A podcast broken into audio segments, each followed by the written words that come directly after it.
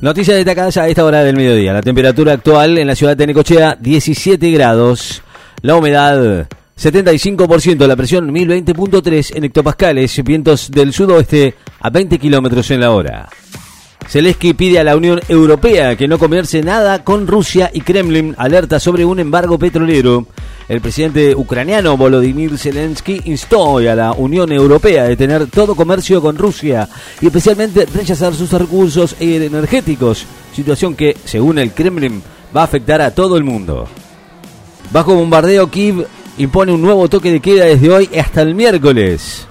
Al menos cuatro muertos después del hundimiento de un barco por las tormentas en Nueva Zelanda.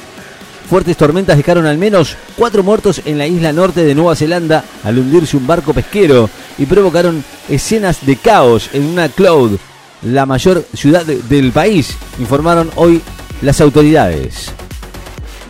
Reportan 507 nuevos casos de COVID en la provincia de Buenos Aires en las últimas 24 horas en la provincia de Buenos Aires, por lo que los contagiados desde el comienzo de la pandemia se elevaron a 3.530.665, según el informe del Ministerio de Salud bonaerense. Amplían subsidios para compra de garrafas a beneficiarios del régimen de zona fría.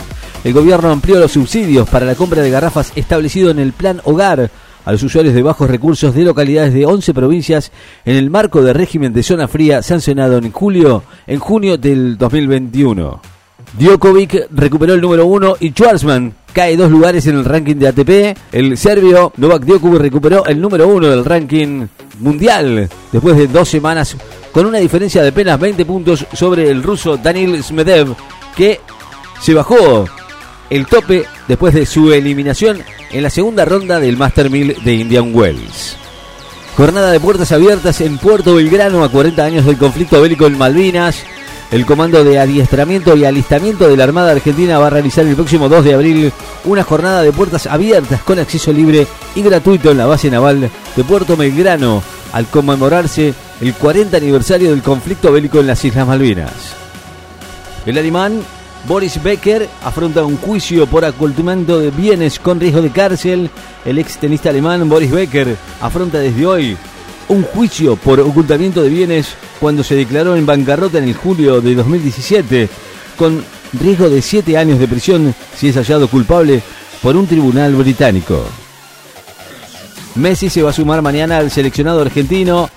Mañana se suma al seleccionado argentino para disputar la última doble fecha de las eliminatorias sudamericanas ante Venezuela en la Bombonera y Ecuador en Guayaquil, después de ausentarse del último partido del Paris Saint-Germain por un estado gripal. El ex ministro de Justicia Garabano pidió un ser sobreseído en una causa por arrepentimiento de Chicone. El ex ministro de Justicia de Cambiemos, Germán Garabano, rechazó hoy haber ordenado brindarle asistencia económica al imputado colaborador de la causa Chicone, Alejandro Van der Bruel, al presentar un escrito en el que pidió ser sobreseído en el expediente por presuntas irregularidades en torno al programa de protección a testigos e imputados. Juzgan por asesinato a un activista antibarbijo en Alemania, un hombre acusado de matar a un empleado de una gasolinera que le pidió que se pusiera el barbijo como medida protectiva contra el COVID, empezó a ser juzgado hoy en Alemania. Reabren el registro de exportaciones de harina y aceite de soja. El ministro de Agricultura reabrió hoy el registro de declaraciones juradas de venta al exterior correspondientes a harina y aceite de soja, luego de que este sábado dejara sin efecto la rebaja de dos puntos porcentuales en la alícuota de derechos de exportación.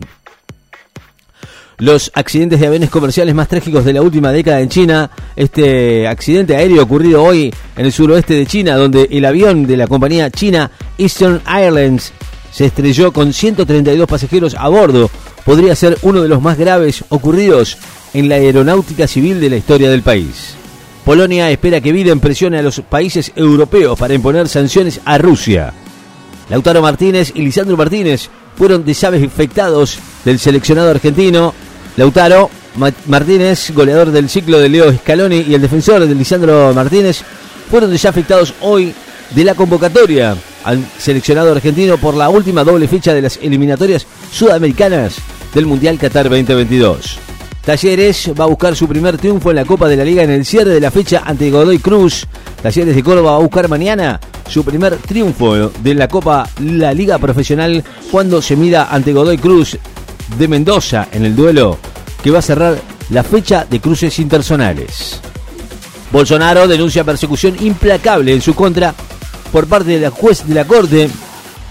El presidente de Brasil afirma que es víctima de una persecución implacable por parte del juez de Supremo Tribunal Federal que el fin de semana bloquea por 24 horas la red social Telegram por no haber colaborado con las investigaciones sobre diseminación de noticias falsas y ataque contra la institucionalidad en esa plataforma digital con sede en los Emiratos Árabes. Detienen al número 2 de la generación Zoe, uno de los principales miembros de la estructura de generación Zoe, Maximiliano Batista, fue detenido hoy en el Aeropuerto Internacional de Ceiza. La temperatura actual en la ciudad de Necochea, 17 grados, dos décimas. La humedad, 73%. La presión, 1020.3 en hectopascales. Vientos del sudoeste a 20 kilómetros en la hora. Noticias destacadas. Enlace FM. Estás informado.